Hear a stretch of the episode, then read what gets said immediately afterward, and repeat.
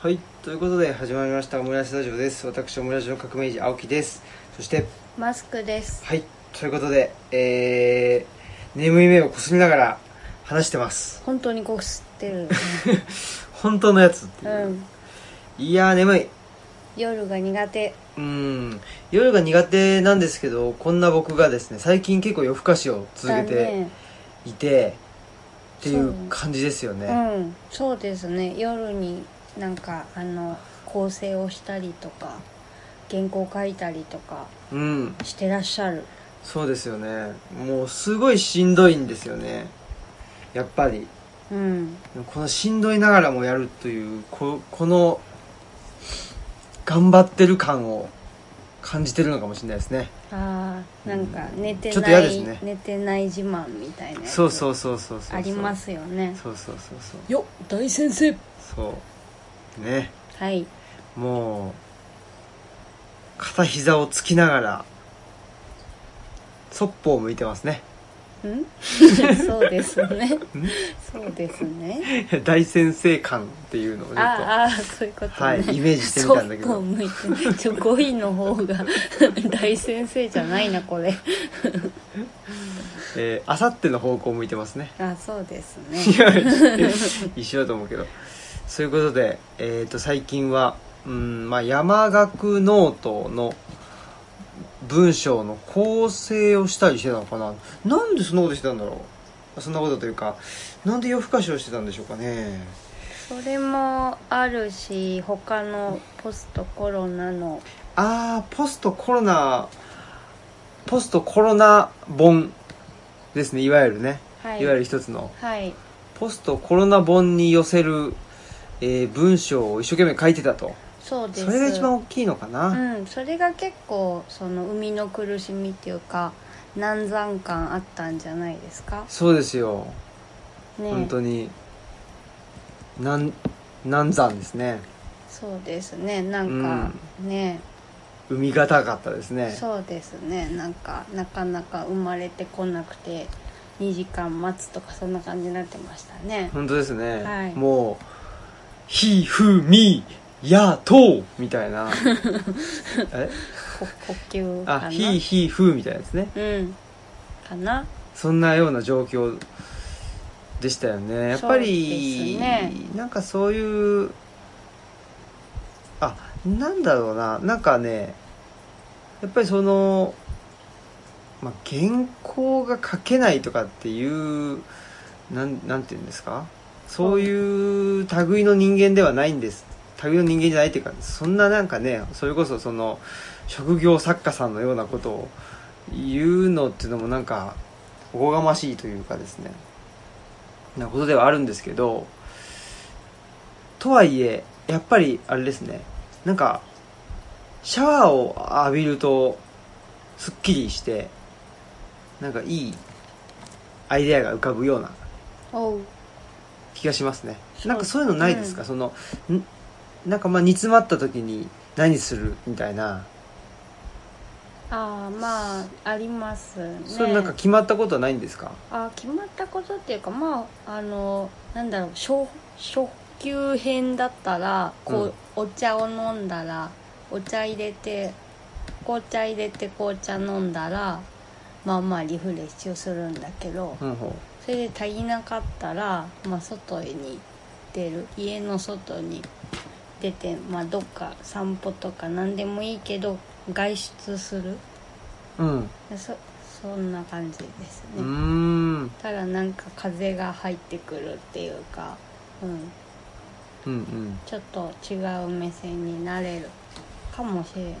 あまあ、あんまりうん出てこなくないんですけどねああら難産あんまないんでうんうん、うん確かにね早いもんね早いね原稿も早いし、いうんや僕も基本はそういうそういう感じなんですけど、本当にでも結構難産タイプな気がするんですけどそうかうん確そかにもそもがうん確かにねうんなんかそうっすねあんまり簡単にポイッという感じではないっちゃ確かになく、うんまあ、かといってここまでなんかなかなかどうしたもんかっていうのはねああ結構はじめ初めててかどうかな確かにでも一回書いてで違うってなってこう悩むっていうのが結構長かったっていうかううんん、、それはそうかもしれませんねそうですよう、んねでまあそのうまあ今なんかごちゃごちゃ言っているこのポストポストコロナ本というものがですねう、んまあ僕だけうの、まあ、本ではないっていうそうですねところがあるので、そういう意味でなんかなんだろうななんかあんま下手な文章下手なもん書けねえなっていうかねあまあ確かにはっきりコンセプトがあってはっきり対象も絞られてる本そうそうそうそうなのでであのお世話になってる方の企画の本なのでそうそうそうそそれがお確かに大きいは大きういねえでそういうのってないじゃないですか基本その僕らってなんあそうか自分たち自で分発信でうんそのなんていうのニーズがないことをどんどんやっていくっていうのあがそう基本スタンスなんでそうだね誰も待ってないそうそうそうそうん誰も待ってないしその、ねまあ、誰も期待してないっていうところ、うんだからあの何やりやすいし、うん生き生きとしてできるんだけども、うん今回の場合はねそのオファーがあってっていう話じゃないですか、うんこういうテーマでっつってねうんこういうテーマなんだけどまあすなんていうのこういうテーマだけどがっちりじゃなくて自由に書いてみたいなまあそうですねなかなか難しかったですねそうですね、うん確かにそういうのはあんま書いたことがあないからあそう書いたことなくて、まあ、ちょっと前に書いたものではその研究っていうテーマでね、あああったねうんあのー本当に僕の、あのー専門のですねはい歴史研究の方で、えっとお声掛けいただいて、はい、まあ、某なんていうのかなうん解放誌っていうのかな、うんその解放誌の中にあの文章をね書いてほしいということだったんで「分かりました」っつって書いてで送ってであれどうなったのかなと思ってたんですよねその、まあ、大概送ってねあの構成が1回2回あってみたいなことになるじゃないですかまあまあそう そうそうね、どうなったのかなと思ってたらもう、えーその翌日ぐらいにはうんと現物が届くっていうんでおー構成がなかったっていうんであれびっくりしたけどまあなんとか、まあ大丈夫だったんでしょうね、うんわかんないけどでもなんですの基本はやっぱりなんていうのかな構成ありきで書いてるところがあってあそれはちょっと気をつけないそとうダそうメそうですそうねなるべくまあどんないろんな状況があるからそうなんですよ、合わせていかないとね、うんということでまあ何回かちょっとね最近は自分たち発信じゃない文章も書いてたよっていうところがねはいルチャリブロ的には珍しいことだったのかもしれないなとですねいうことも思いつつって感じですかねはいはいそんなことでですねえーっとあとはだからそうか山岳ノートか、はい山岳ノートがもうすぐ出るよっていうところでえその最終の、えーっと文章の構成っうんていうのをやってたよっていうところですかねはいはいそんなとこだったかしらそうですねそんな日々ですねまあねうん東吉野もそれなりに暑い中、うんまあ、そんなことをやっておりました、暑かったですね、はいうん、この前あのそうそう久しぶりにその街に出まして私はいえっと名古屋にですねああそっかうんやっぱりね街はおあの楽しいというか面白いですねいろいろあの刺激的なものがあって、ですようねん、とはいえ、えっと、純駆堂にしか行ってないんだけどうん、まあ、うんでもねなかなか大型書店にも行かそうそなういんでそうそう本当に大型書店に行く機会もないんでね、うんでもやっぱりなんでしょうね大型まあ大型もそうだしちっちゃくてもそうだけどやっぱり書店っていうのはあの残ってほしいなということはありますねそうですねうんなくなるよりはうん、残っていただきたいあってほしいですねそうそうそう一そう個でも多くあってほしいなとは思います、そうですね、はいそれは本当にそこを思ったなというところであったりあとはあれですねほら久しぶりに、えっと、民泊にああ行き行きままししたたねねそういえばねうん、国立民族学博物館ね、うん、なんかその民泊のあどうでした民泊行って何か変わったこととか気づいたことありま したかあーでもなんかなんだろういろんな暮らしがあるんだなと思って ものすごいもうすもうすごいですねいやなんだろうこうまずはじその感想が確かに出ます ね確かに出る、うん はいでなんか自分が送ってる暮らしとか本当になんかなんいろんなすんごいた無数にある中の一つなんだなってうん、思ったよねすごいっすねえいやーなんかもう確かにねなんかななんていうのコンビニにいい行ったけどあそこ便利だよねみたいななんかそそそのぐらい の感想だったのでびっくりしましたけど、ね、急に聞くからじゃんああ失礼しました、はいやめましょうこういう急に聞くのはねうんそんななんかすごお奇想天外なコメント出てくるわけねえだろバカ野郎とわうんかりましたまあそんなことで僕はね民泊に行ってすごい一番びっくりしたのが、はい民泊の向かいのカフェが新しくなってたっていうところですねあそうです ね民泊の話じゃないんだそこでなんかパフェ食べたんだけどでっかかったすげえ腹いっぱいだった、うん腹いっぱいになったよっていうのがやっぱり一番の思い出ですね 民泊に行ったことのはいということでこの野郎そんなことで、えーじゃあ次行きましょはい、うはいお便りスペシャル、お便りスペシャル、お便りスペシャル、お便りスペシャル、お便りスペシャル、お便りスペシャル。はいということで、えーお便りスペシャルたくさんお便りをいただきましたと まあたくさんって言ってこの数かよっていうことかもしれないんですけど十分たくさんでしょうよそれそうですね、はいただあれです最近そのほらあまああールチャトホンにしろですね、はいえー何にしろなんかおあのお便りであったりお悩みっていうのをもらうような機会がたびたびありまして、そうですんね、それに対してそのなんていうか選書で答えるとかなんかねあの、まあ、答えをあの考えるっていうのがあの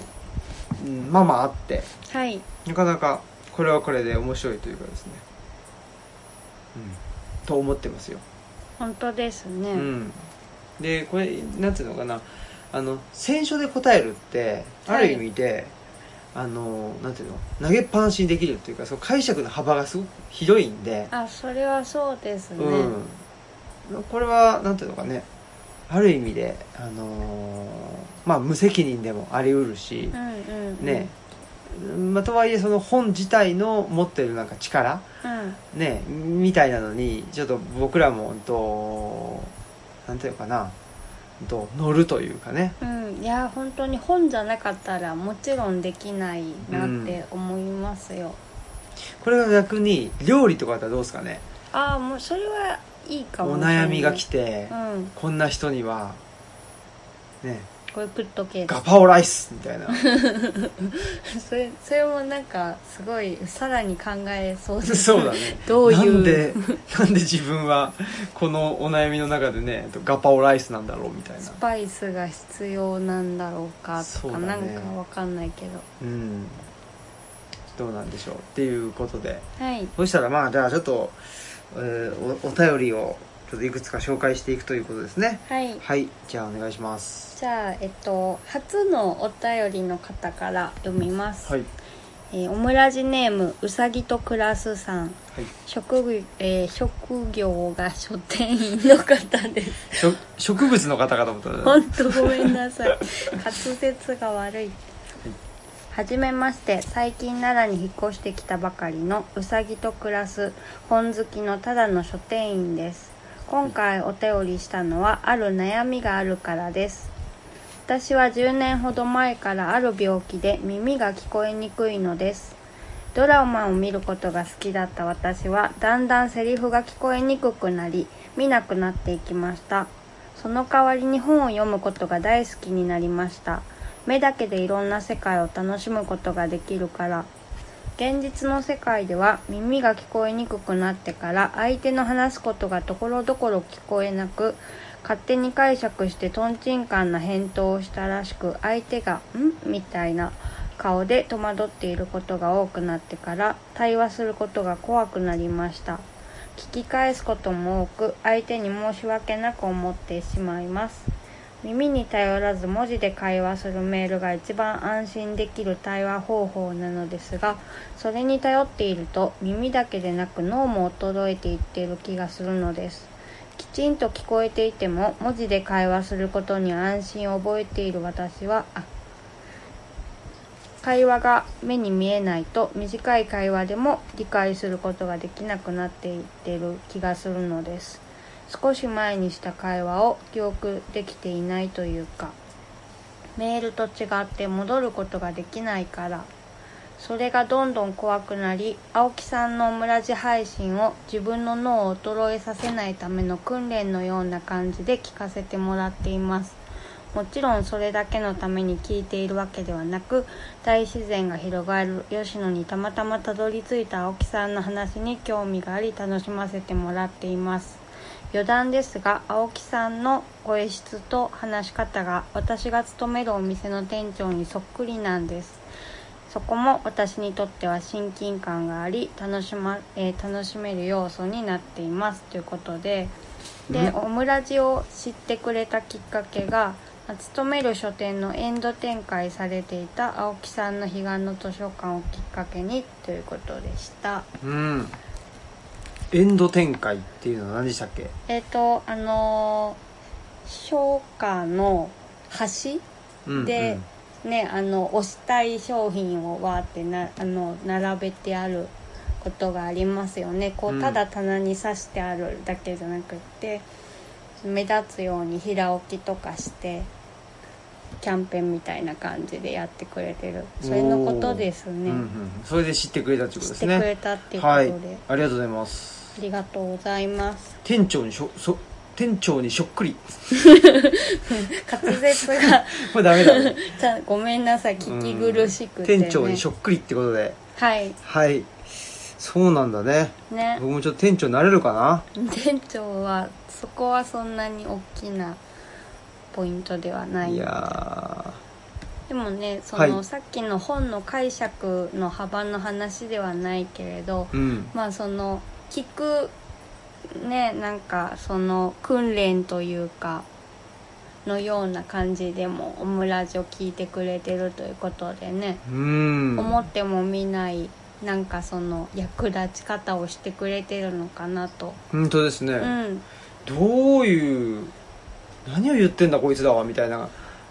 感じでね聞いてもらうと確かに脳はなんか活性化するかもしれないで すね考えるか考えるっていうか、うんうんうんあそれであのドラマなんですけれど最近、うんあの私もドラマ見るの好きなんですそうけですど、ねあの最近ですね TBS とか日テレが再生するともうあの標準が字幕付きになったんですうんうん今期ぐらいからだからもしかしたら前よりはちょっと楽しみやすくなってるかもしれないです、うんうんそうですなんかね、うん最近はまあドラマもそうだしでいろんなテレビうんがね、あのーまあ、僕らも家にテレビがないので、えーっとそう病院ですよ主にねあ主にですね病院とかでそのなんでしょうね、あのーテレビをね見るわけだけど、まあ、大概字幕がついてたりとか、うんねするので確かにい今までよりねその、なんだろう耳だけに頼るっていうことがなくなったのかもしれないですね。ですねで、うんなんか標準がその字幕付きの方になってるっていうのがすごいいいなと思っててそうっすね、んあれはななんでだろうかなんかそのいつ頃からなんだろうっていうねでドラマでその標準がのもう普通に再生ピッて押したら字幕付きで再生されるっていうのはもうすごい最近の話だと思います字幕付きにできるようじゃなくて、うんうんもう再生したら標準設定が字幕付きっていうのは今期ぐらいからだと思うんですけどね僕はねあのーなんだっけな前にえーっと「みんなの学校」っていう映画かなうんあの大阪の大空小学校のことを取り上げたそういう映画があるんだけど角光さんとあそうそう、うん見に行ったやつあれがそのまあうーんとあの映画に出てくるのっていうのは、まあ、いろんな問題を抱えた子供があの集まってくるっていうので、まあ、うん障害がある子とか、あの家庭がね、えー、とすごくなんていうのかな、うん、と貧困であったりとかあとは、うん、と DV みたいなねうんなっちゃってるとか、まあ、そういういろんなあの子が集まってくるっていう、まあ、そういうちょっと福祉的な見方をする人も多いっていうところが理由だったのかもしれないけど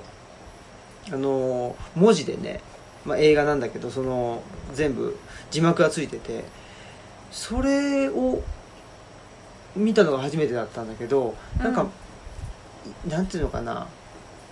前はやっぱり何文字が入っちゃうってちょっとなんかなんだろうなかっこ悪いかかなとかあなんかか楽しめないんじゃないかみたいな感じで思っちゃってたけどすごい分かりやすくてね良かったですよ僕そのなんだろうなえっ、と字幕もそうだしうんそうだねえななんなんて言ったらいいのかなまあ話してる内容だけじゃなくてなんか説明がねああはい入るでしょ、うんうんうん、誰と誰が話しているとかあなんかそういうのとか、あれもすごい分かりやすくて良かったですねね思った以上にその自分は聞聞けてないしあんまりなんか分かってない部分も多いんだなってこう字幕付きで見てると、まああのーね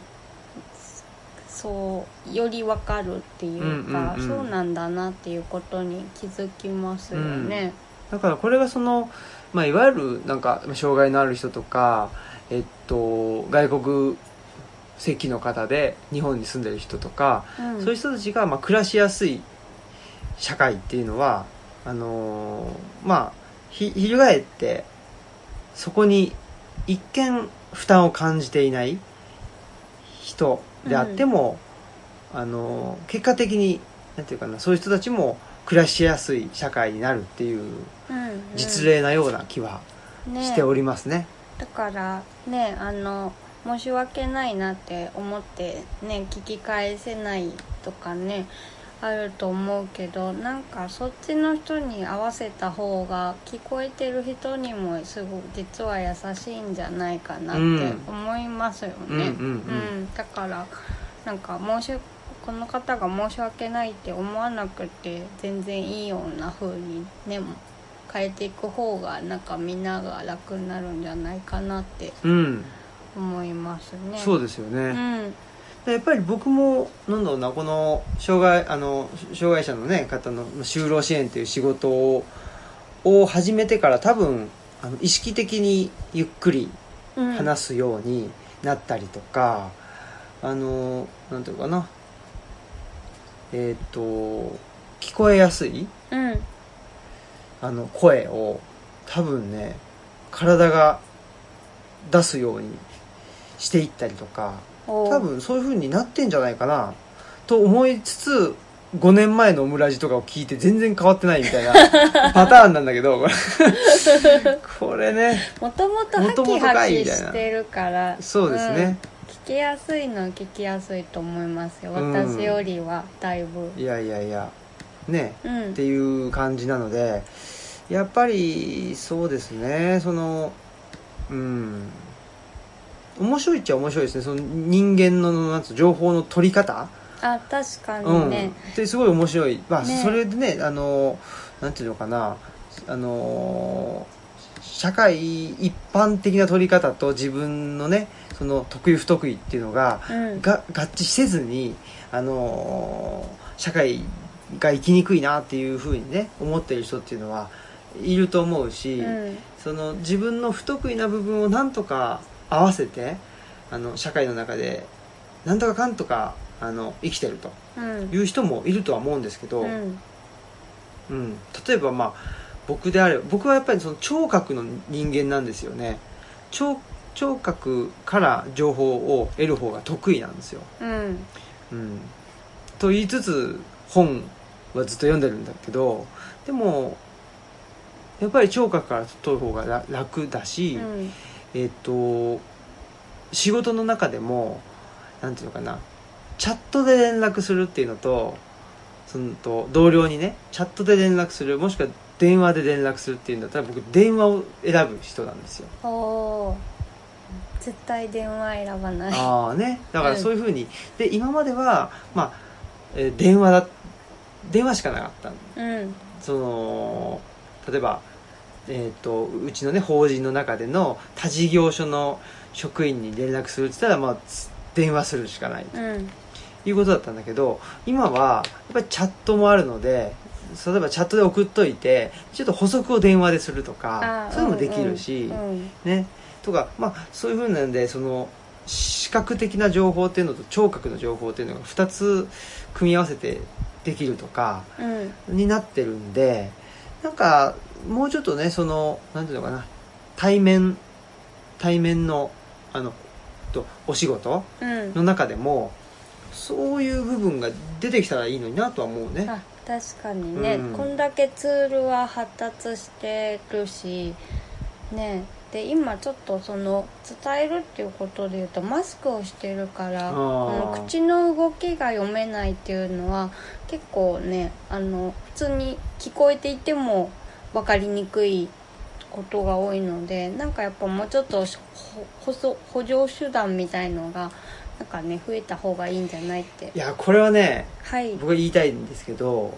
あの、まあ、マスクってね今あとコロナのことでマスクしてますけど、うん、これやっぱりね参考にする人としてはい僕重心サンダーライガーを上げたいですね僕はね、本当です ね、うん、ライガーのなんていうのかな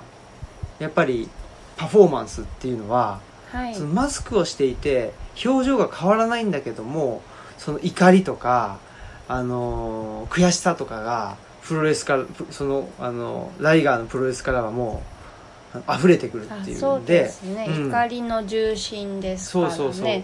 やっぱりそうするとねそのジェスチャーとかね体をの向きとかもう全て考えてるんですよライガーはああれはすごいですよねあうんうん、だから、まあ、自分がどう見られてるかっていうの結構意識的あすごい自己プロデュース、あそうそうそう、うんそこはやっぱり普通のプロレスラーよりもやっぱり重心サンダーライガーはあのなんていうのかなあの何突っ立って顔の表情で勝負するってことはできないわけでしょですね、うん着ぐるみ着てるようなそうそうそうもそうんですよねだからすごいねなんてまあ言ってみれば大げさに動くっていうことなんだけど、そのどう大げさに動けば今の自分の感情があの伝わるのかっていうところはものすごい考え尽くされていておーさすがだなと思いますよ、そうですね、うんぜぜひ あのそう重心そうサそうンダーライガーをご覧になってそうなんですよ、はい重心サンダーライガーを参考にしてほしいですねはいはいまあそんなようなことでえーっとただあれですよねはいそういうふうにねやっぱり聞き返すことも多くなっちゃってねっていうところだけどもその書店員さんとして、まあ、頑張って働いていらっしゃると、ねうん、いうことですもんね、うんすごいですねまたねなんか多分あのあの書店かなっていうのがあるのでうんぜひまたお会い奈良でね、うん最近奈良でエンド展開してくれてるってことだからうん 多分トホンさんしかないかなトーンさんはあのたくさんあの従業員の方はおられあそうなかい2人しかおられませんので砂川さんしか砂川さんどっちも砂川さんなんでそうですねはいはいまあそういうことでえー、っとね僕らもちょいちょいあそうそうちょいちょいじゃなくてあれだわ、えーこのオンエアの翌日にはいえー、っと生駒あさみさんとあのトークイベントがありますね積もる話シリーズ「で積もる話」シリーズ、まあ、第、えー正確には2弾はいなんですけどもこのえーっと前はねと南和っていうねそこうのですね奈良県の南のことについてちょっとお話しするっていうんで難話の積もる話っていうのをやったんだけど、えー第2弾としてですね、えー本と奈良の積もる話っていうんで、えー奈良津田屋奈良津田屋書店かなはいで、え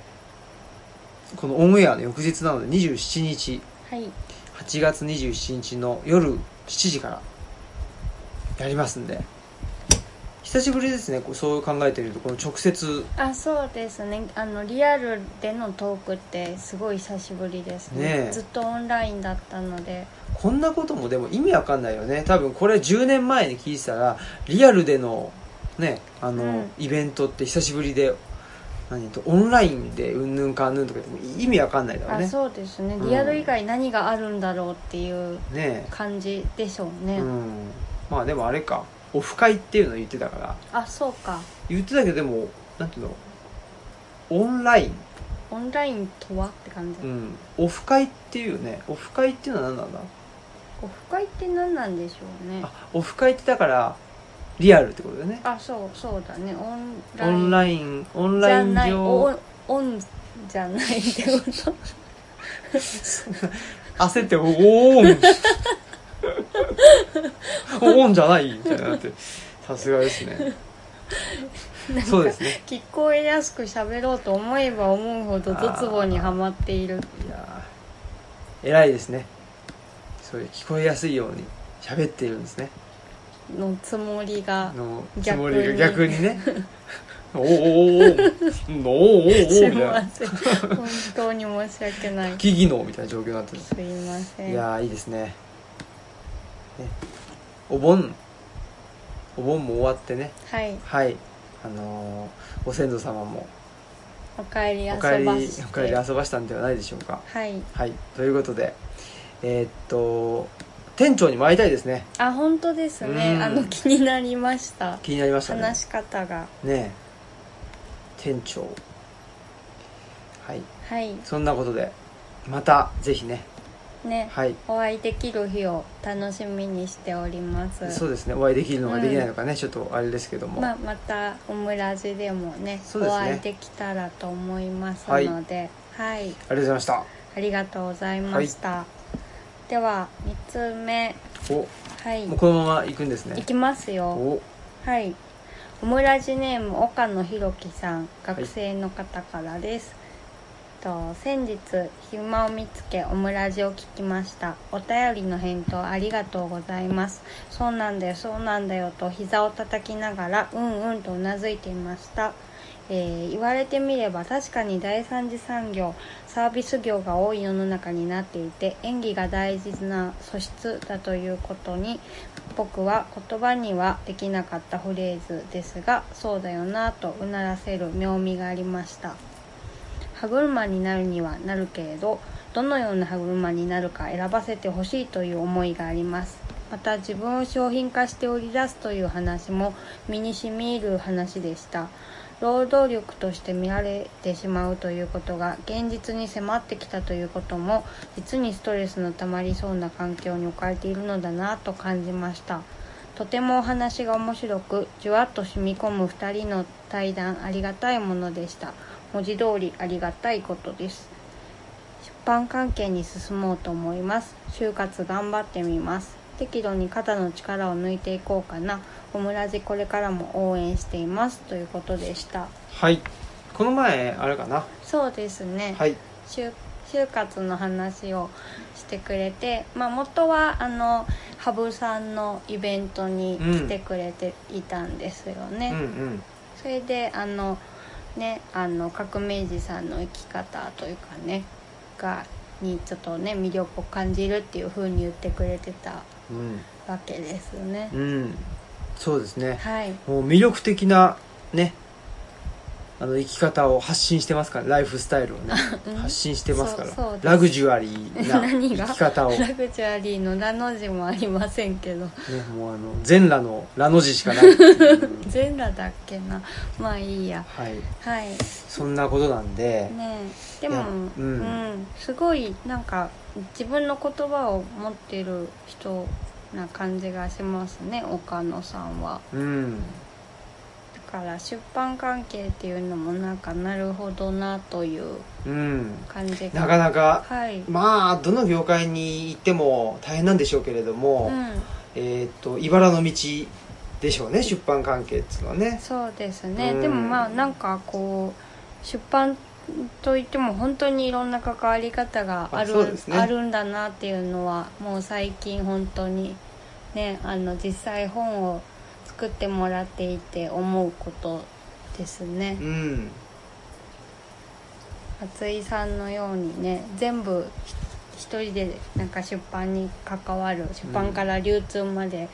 全部やってるっていう人なんかそんな人いないよ ね普通はもねまあそうですいやだから僕らの周りって、はい、うんなんていうの普通はそんな人いねえだろみたいな人が多いんだよねそうそうですねあの、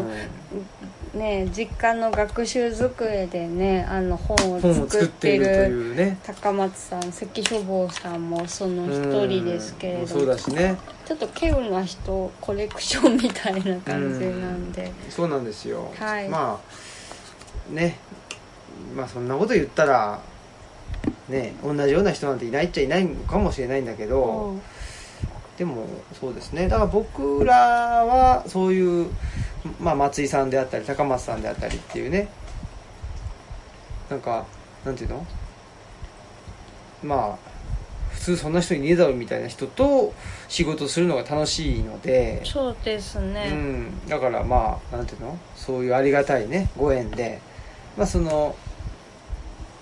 ねそういうご縁が続いていると。はいいうことで、えー面白いなというふうには思うんだけど何の話したんだっけなあの第三次産業サービス業が多い世の中になってるっていう、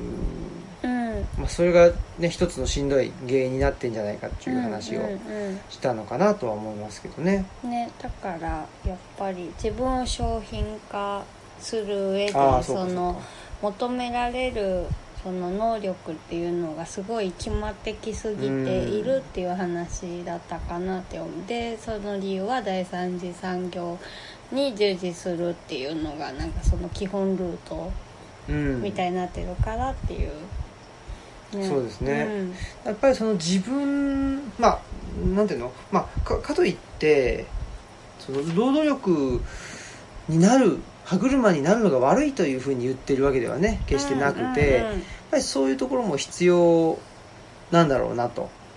いうふうにはそうですねうん、思っていてで僕は何でしょうねもうあの単純に利益を追求するうんそういう会社だったらもう絶対持たないとは思うんだけど、うんうんまあ、今のようなえっ、とちょっと待ってくださいねすいません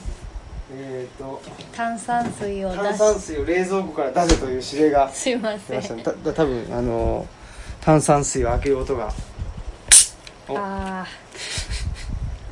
あはいシュワーという音がね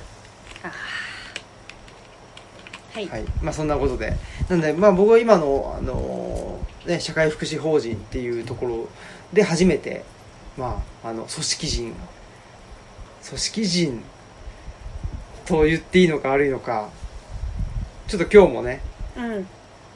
ザ組織人みたいな人をほんと怒らせてしまったりとかしてあそうなんですかやっぱり組織人にはなりきれないんだけどまあなんとかねその組織の中でなんとかかんとかはいちょっとまあだましだましはできてるかなと思うのは思ってやってるんだけど、はいっていうのはやっぱりその社会福祉法人という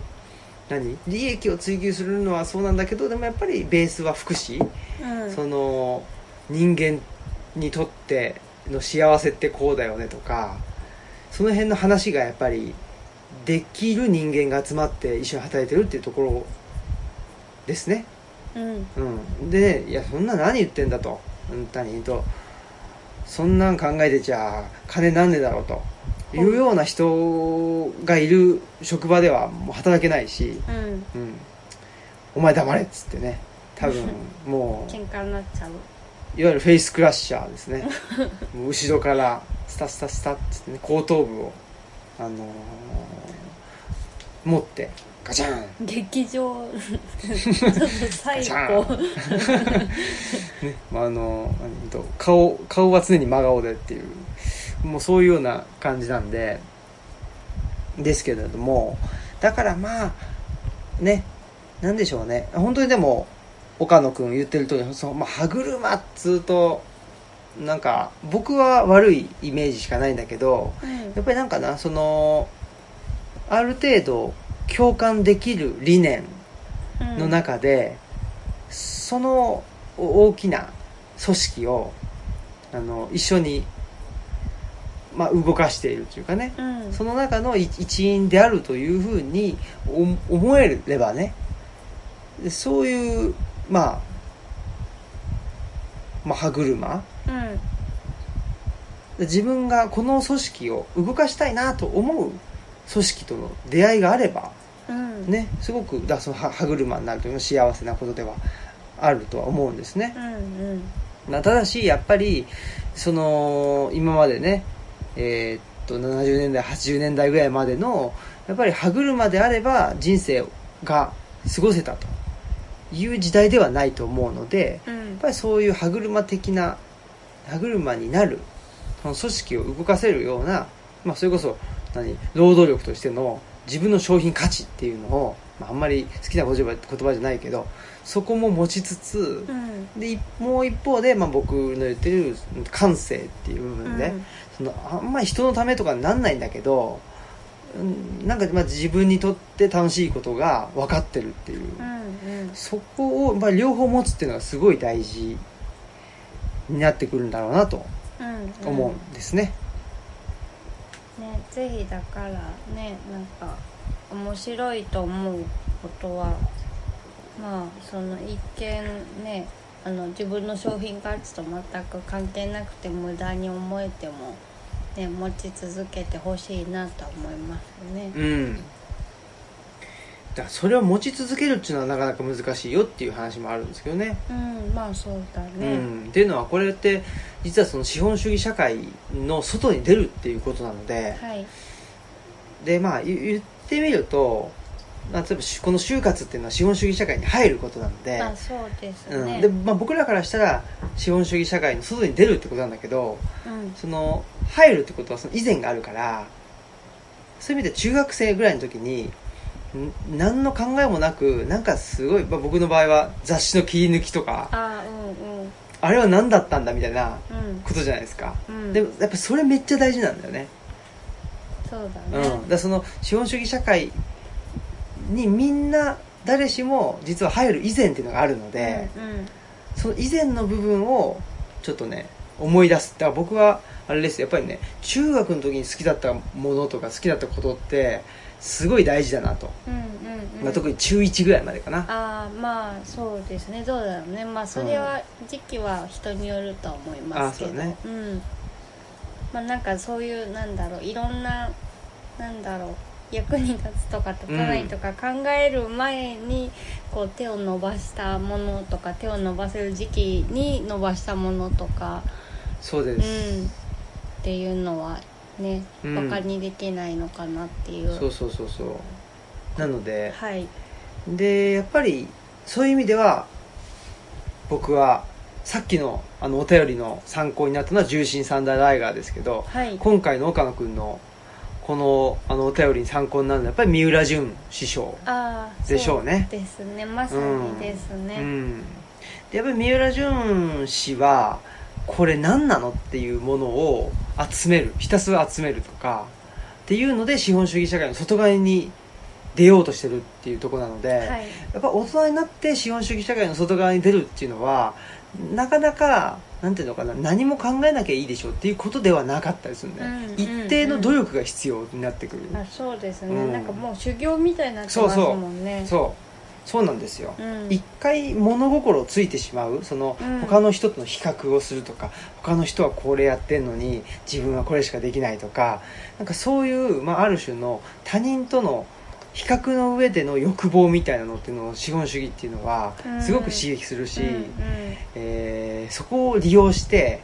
あの物を売りつけてくるわけですけどもうんなのでそこから出ようって思ったら結構やっぱり修行っていうのが一つああそうかもそうなんです、うんテーマにはなってきてでそういう意味ではなんていうのかなもう物を全部捨てるみたいなそれだけが修行じゃなくて一つのものを集め続けるみたいなそう それも修行になるっていうね、んんんそうですよね、うんなんか三浦淳のあの嫌げ物あそうそうそうをのなんか展示に行ったその知り合いが、うんねちょっと気狂いそうあの中にずっといたらちょっと気が違いそうだったって言ってて、うあんすごい修行なんだなってそれを聞いてそうそ思いましたよねうで三浦淳師匠もやっぱり僕と僕と同じというか、うんまあ、僕は三浦淳師匠から影響を受けてなんですけどそのねと根垢であるっていうのを本人は言っててあ闇を探してもなかったタイプのそうそうそうなかったタイプだっていうのを言ってるんでそういう意味ではなんつうのかなあの明るく修行ができるっていう人なんですよね、うん、それも結構大事な気がしますね、すごいね、うん、修行して暗くならないっていおうおなんか悲壮感が出ないっていう ねだってアウトドア般若心経なんてあの悲壮感ないでしょーでも確かに悲壮感ないけど必死感ありますよね必死感はあるそうそうそうだからそれかもねあの悲壮感じゃなくてあの必死感っていうのはやっぱ大事なんですよ ね、うん、僕もねなんつうのやっぱ必死な感じはあるじゃないあですかそうですね、必死になぜかオムラジオをねあのね眠い目をこす眠い目をこすって収録してるさっきいいじゃんそんなみたいさなっき仮眠取ってねそうなんそうかそちうょっとちょっと寝かせてくれっつって、そうね、そうそ うねそれでもなおかつ別にねこんなんだって更新しなくしなくていいわけだからあそうだね、うん勝手にやってるだけだから、ね、そうそうそうねまあ修行なんで図書館だって別に開けなくてもいいですからねそうそうそう家だからここただのそうだよねそうそうそうちょっと修行としてのっていう部分はね大事かなねだけど決して悲壮にはならず、ねうんでも必死にやるってういう、ん楽しく必死にやってもらえたらそうですね、はいそれが大事なんじゃないですかねはいはいそんなことではい頑張ってくださいはいはいでは、え3通目のお便りにはい参りたいと思いまおすはいはい革命児様マスク様こんにちは400回おめでとうございますお前前回ぐらいかな、そうですはいね、 400回を達成しましたあねごめんなさいオムラジネーム最初に言っとくとあのお久しぶりの発酵バターさんからです、はいね、マスクさんが紹介してくださったバラの名前をやっと読み終ええわやっとごめんなさい、やっと読み終えました、えーいつもなら白飯を書き込むように急いでしまうのですがこの本はつい止まって考えてとなってゆっくりになってしまいましたこういう状況だからこそ読めてよかったです宗教や哲学に詳しければもっと楽しめたはずですがなんせ食い意地が張っている私本に出てくるチーズの焼き菓子が気になって仕方ありませんわかるこれうん並行して白井聡さんの「武器としての資本論」を読んでいたせいかウンベルト・エイコはこのお菓子を当時のレシピで変わらぬ素材で美味しく食べたことがあるに違いないもし主人公の故郷イギリスが舞台だったら美味しいもののない物語だったかもなどと想像してしまいましたトラさんの話も盛り上がっていましたねそのことでアエラのある記事を思い出しました内容はトラさんの格好で高級ホテルへ行くとどうなるかというもので結果は、えー一件はお客様のような方はと追い出されもう一件も丁寧に追い出されたとのことでしたえー亡き父が新聞屋から勧められるがままアイラを取っていた頃なので、えー昭和の末期か、まあ、平成初期の頃ちょうどバブル前後だったでしょうか当時ローティーンだった私でさえトラさんって人気あるけど追い出されるんだと何とも言えない感想を持ったことを覚えています革命児さんが消えてしまったもの失わ失われてしまったものとおっしゃっていたのを聞いてあの時の何とも言い難い感想が腑に落ちましたオムラジって面白い令和になってまさかそんな昔のこととつながって腑に落ちるとは思いもよりませんでしたこれからもオムラジ楽しみにしていますいつもありがとうございます暑い日が続きますがお体ご自愛くださいというお便りでした、はいありがとうございあまりがとすうございます発酵バターさんは何度かねそうですおね便りをくださってますくださってますねでね前回あの本の話をいつも楽しみにしてくれてるということででその時あのちょうどブックカバーチャレンジというのがうん SNS で回ってきてやっていたので、まあその中で、まあ、コロナ禍に読んだらいいかなと思った本としてウンベルト・エコの「バラの名前」をご紹介したんでしたうーんそれを読んでくださったっていうおおーことですごいあのー、はいねほんと隊長ねんえ 隊長じゃないですかあそうでバラすのね名前はあの結構読むの大変ななんでしょう壁画のことについて4ページぐらい割いて説明してくれるうんはい本ですねねでこの白飯を書きいつもだったら白飯を書き込むように急いでしまうっていう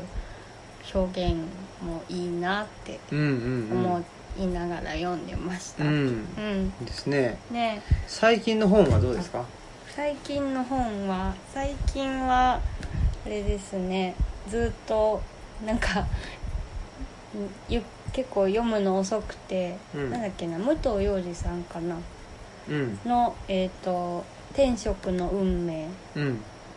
ですねを読んでますずっとあの毎日新聞の貝原さんはいがか勧らめてくれて貝原さんの先生の本なんですよねあそうですねでえっとスターリン政権下でまあなんとか生き抜いた芸術家たちのまあなんだろう伝記何人かの伝記っていう感じですね、うんうん脚本家だったり作家だったり言語学者だったりいろんな方が出てきますけうんうんあの最近最近じゃいつだっけなちょうどあれですよねその僕が寅さんをそれこそ見ていて、はいほいでえーっとねかつてその文化放送というあのラジオがあるんですけど。ど、はい文化放送でその新「みんなの寅さん」っていうのがオンエアされてたんですよねうんでそれを YouTube で聞いてたら「男は伝えよ」の第17作に出演ししていた、えっと、岡田佳子さんはい女優のそうそう女優の岡田佳子さんっていう方がいるとうんでこの人がすごい実はその人生を送っていて、すごいですようねん、っていうのをちらっと聞いていて、うんでまあそれはそれでちょっとあこの人すごいなと思ってでえっと山岳日誌ってね、はい僕らあの羽生の冊子内で連載してる日誌がありますけどその中でまあちらっと書いていてはいそしたらその天職の運命はいの中にもそのあのお話が出てくるとそうですねあの杉本良吉という演出家の人と一緒に、あのソ連に亡命してでもまあなんかあの捕まってしまってっていうようなね、すごい話よねはいそうなんですよでまあもうね杉本良吉さんとかまあその岡田さんは、まあ、その頃日本ではもう赤赤狩りみたいな感じで、まあ、共産主義に対する弾治安維持法があってねすごくってそれにすごい違和感を覚えててでなんかあのソ連は素晴らしいっていうのであの早くもうソ連に行って行きたいみたいな感じすごい理想を描いて、ね、あの渡るんですけれども、まあ、向こうでスパイ容疑で捕まってしまってってういう、んはい、ことなんですよね。うんでねじゃあ戦前の話ですけど、はい、その旦那さんはね処刑されてしまってそうですね。うん、で、まあ、その岡田、えー、よしこさんはね、まあ、結局寅さんのね17作目に、まあ、また出演していたりとうかん、するわけですけど、あのこの前、まあ、それこそうーんと大分のあの湯布院のと中谷さんとお話ししてた時に、はい、やっぱりそのね寅さんがカラフトとかグアムとか行ってたらうん、もっと面白かったんじゃないかみたいなああことは言っていて、うんうんうんつまりそのなんていうのかな戸田さんがまあ日本的なもののうんとしなんていうのまあそれこそ失われてしまった日本的なものの象徴みたいになっていってしまうんだけど、結局それがいわゆる日本列島っていうあーところに収まってしまってるっていう、うんうんでも日本ももうちょっとやっぱり戦前のことまで考えるとうんやっぱり日本って、まあ、それこそ朝鮮とか台湾を植民地にしてたりとか、あとはねその満州にもねえっ、と満州そのなんていうのかな、えー、と植民をしたりとかしてるわけじゃないですか。そうですね、うん、でもう,、まあ、もうちょっとじ、あのー時代が下ると,、うん、と大東亜共栄圏みたいな感じで、うんえーすうんと南洋諸島ぐらいまでね、あのー支配下に収めていてとかいうところがあるので、そういう意味ではやっぱりもうちょっと日本列島から、ね、飛び出て、まあ、もちろんど、えーとあのーなんだっけとリリーとと沖縄に行ってたりはするんだけど。あーうんただそこでもそんなにそういう話そういう話っていうかなあ,、あーうんんまりね出てこないよねあーそそのうなんだ、うんなんかもうちょっと僕はなんて言うんだろうねそのうんまあこれは山田洋次監督はが、まああえて描かなかったのか、うん、ちょっとわかんないんだけどやっぱりどうしてもね山田洋次って北海道のが好きなんよねああそうなんですねと思うのね僕はあおーのうんで北海道のモチーフって結構出てきてあそうなんだれこそ「幸せの黄色いハンカチ」であるとかなんかね北海道に移民するはいで、えーと新たななんていうかな土地を開くみたいなはいモチーフ好きなんですよ、あそうなんだ、うん、で別にそこにアイヌの人たちが出てくるわけでもなくあそうなんだっていう感じだからねそういう意味ではちょっとねまあ不満っちゃ不満なんですよです確かに、うん、だからやっぱりすごくなんていうのかなうーん日本、目的うん、ノスタルジーみたいなのを、を、うんうんそうそうその本当に何中まあ沖縄の現地の人であったりアイヌの人であったりアジアの現地の人から見たらすごくその中央目線の、ですよね日本的ノスタルジーっていうのをめめっちゃなんかこうまっさらな土地としての北海道理想郷みたいなそうそうそうでもいや住んでたしみたいな、そう、ね、ことあるわけじゃないですそうかそううっていうのがあって、ん、そこはねちょっとまあ不満っちゃ不満うんうんだし、うんえやっぱりまあねとはいえ、まあ、作品だからねそのこれが描かれてないあれが描かれてないなんて言い出したらキリがないわけだけど、まあ、確かにねだけど、うんやっぱりその中谷さんと話しててやっぱりそのアジアに行ってほしかったよねっていうあねーやっぱその目線、はいはい、うん、その現地の目線っていうのをちょっとね取り入れて確ほしかったかなっていうのはかにねでもう日本に寅さん的な人がいないわけで、うんなんかアジアに行ったら割と寅さんって普通なんじゃんあそうだよそうねそういうのってあるじゃないですか台湾でも今今でもそのお年寄り日本語喋れて逆になんか日本より日本らしいものが残ってるとかってあるじゃないですか、アジアとかでも車とかすごい旧式なの乗ってたりとかだからそういいうや僕もそう思いますすね、トラさんってうん、うん、確かにその高度経済成長期で、えっと、日本からね急速にその失われてしまったものにっていうののを、まあああいうちょっとねなんていうのかなデフォルメした形で、うんうんえー出したというものなんだけど実はあのアジア諸国には全然いるんじゃないかっていうあそうそうだか ら確かにそんな気がするななんか水臭いとか、うんそういうこと気にしないで、うどんどんこう人と関わっていくとかいう感じももしかしたら全然珍しくないかもしれないですそうですねうんそうそうそうそういう意味ではねやっぱりちょっとなんていうのかな、まあ、今後おー脱ア入王の逆ですよねうんうん脱王入アみたいなそうですね、うん拝見知犯みたいなのあるじゃないですか、か、うんあですうね、 ん、そういうんでち帰ょっとやっっぱていくりとそうそう帰っていくっていうかねまあそもそも日本ってもうこれものすごいそもそもの話するけどやっぱなんで聖徳太子が あのーだいぶそのそもそもやな、 まあい今聖徳太子って言わないらしいけどねあそうなえんだっと馬宿王っていうらしいんあーですけそっかどまあそのん非非いずるところの天使ってね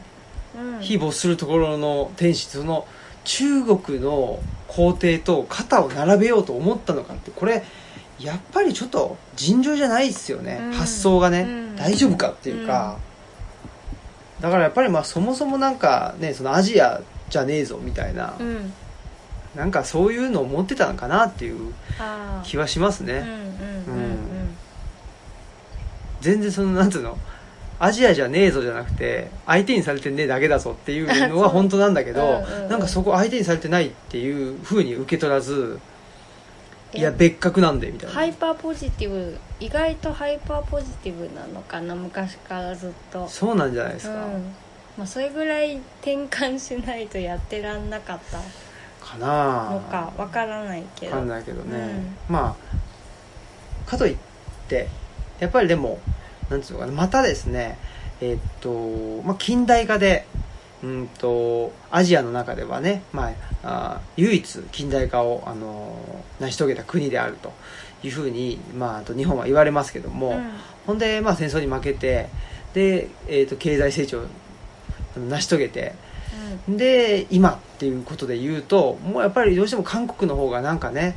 あの文化的にもちょっと輝いて見えるし、うん勢いもあるように見えると、うんで韓国だけじゃなくて他のねそのアジアの国々の方がなんか今回の何とコロナのことでもあーねねあすのごいリーダーシップ取ってやってるように見えると、うんうんうんえーこれ日本はまあね特に台湾の方がねとか日本大丈夫かよみたいな状況になってはっきり言ってなんていうのかなアジアの国々の中では結構もうなんかまたなんていうのアジアの中で相手にされなくなってきてるんじゃないかという気もしていて、うんうんうんだから全くそれでねでもなんていうのあの今ね日本としては、えーと相手にされてないとは思ってなくて、うんねなんかハイパーポジティブハイパーポジティブな状況になってるんで、うんやっぱりちょっとそれっておかしいよねっていうところはやっぱりねもうこういうご時世ですので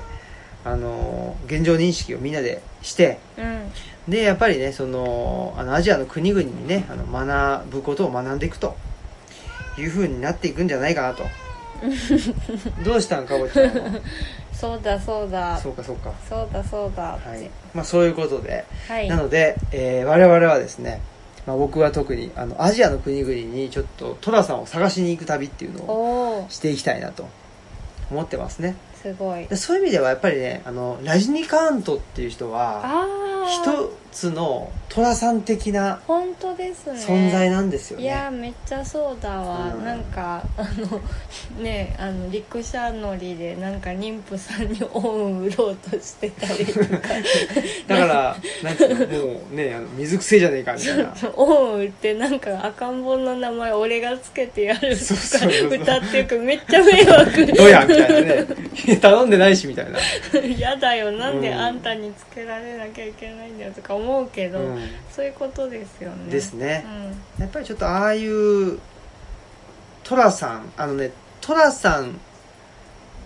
寅さんとイエス・キリストをなんかはいあのー同時にお同時にっていうかまあ論じた本があって、はいでちょっと僕ピラッチピ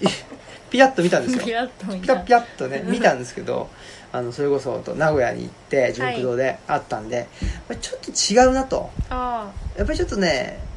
何ですかねそんなゆあんな救世主みたいなね、あやっぱりことじゃないんじゃないかっていう、うんやっぱり寅さんラジニっていううんそれをちょっと比較文化したいですねそうですね、うんラジニカントは近いような気がしますねでインドといえばね、まあうんラジニカントと同じ出身のランガナタもいますしね、はい図書館学のね図書館語原則もそうですけれども、タミルナドゥですねそうですねねタミル州すごいで結局そのアジアっていうとどうしても僕らアジアの中心ってやっぱり中国っていう気がしちゃうんですよ、よね、だけど、まあ、ヨーロッパの人からしたらアジアの源流ってインドでしょってうん、いううんことらしいんで、やっぱり僕らの想像力としてもやっぱりあのアジアの源流は、まあうんと、インドであってで、まあ、アジア大陸っていうのは、まあ、西はねとトルコまでも続いてるよっていうそやっぱりそれぐらいのあの想像力持たないといかんなっていう気はしておりますよ。はいうん、ということで、まあ、そういう意味では戦前のねそのそれこそ、えーほらあ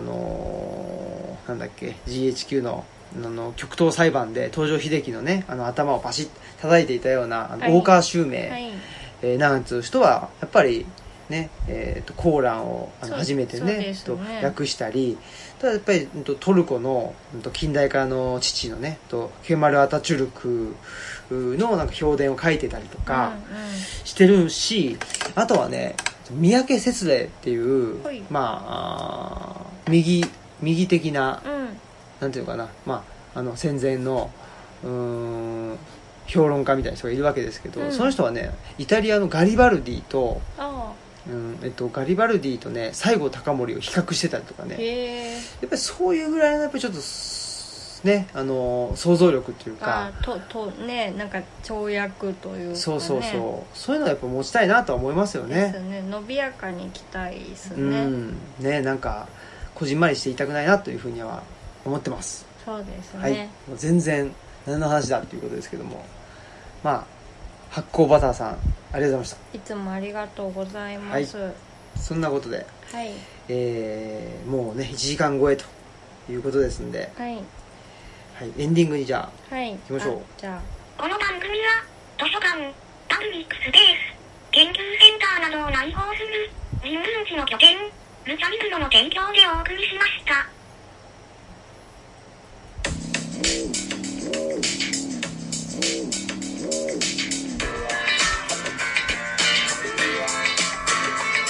はいということですごいですねその iPhone さばきがあ今日はね前回わっちゃ400回記念わっちゃわちゃだったんで、うんうんうんちょっと落ち着こうと思いましてあそうなんですねはいわかりました。まあそんなことで、えー、といつも通りこのエンディングになると喋ることがなくなるっていうことなんですけれどもはいやっぱりあれですよね戦前のちょっと世界観というのをね一旦取り戻すというか、はいうん、それぐらいちょっとなんていうのかなもう本当にん何日本だけのねことで縮こまってるとあのあんまり良くないんで、まあ何でもそうですようね、ん、あんまりなんか狭い世界でねそうそうぎそゅううぎゅうしてると発想も凝り固まってくるので、そうですね、うんそういう意味でね、えっと、岡田佳子さんとかね、うっんていうのはいいきっかけになるのかなとも思いますよそうねですねでウンベルト・エーコもなんかねこう時代とか自由に跳躍してるようなねうん気もしますんでねうんなんか確かに当時のレシピで変わらぬ素材で美味しく食べただろうっていうのはね本当に確かになんか見てきたのかなっていう気分になってくるのでね、うんウンベルト・エーコの文章読んでると。うんうんなんかそういうなんか自由自在な感じはいいなって思いますよね。うんうんううんん、なんかそういうものにふなるべく触れたりとか、まあ自分も実際にね、なんか場所であったら行ってみたりとかね、して自由自在に考えられるようになりたいですね。うんそうですねうん、やっぱりそういうね自由自在に考えられるっていうのが、うんその労働力じゃない部分のね、うん感性っていう部分につながってくると思いますので、本当ですね。そうそうそうそうそういう意味でねやっぱり僕はやっぱりあれですよルチャリブロがあるから、まあ、ある意味自由にできる空間があるので、その組織の中でまあねうん、うん、いわゆる歯車的な、うんうんあのことしててもなんていうの平常心を保てるというか、うんこれだから歯車だけでねってなっちゃったら確かにしんどいですねうん。うん、やっぱりりちょっとねなんかまああの気持ちの中で持っといてもいいとは思うんですけど、まあ、具体的に場所があるとやっぱりねなんかイメージしやすいとか、そうですよ、うん、なのでまあちっちゃなねちっちゃなあの手作りの場所をねなんとうんか自分で持っておいて、そういうはねあの歯車に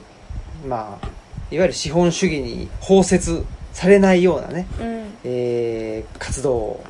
していきましょうとうんいうことですねそんなことでえーっとはい、今日のお相手はオムラジオ革命児青木とマスクでしたさよさなよらなら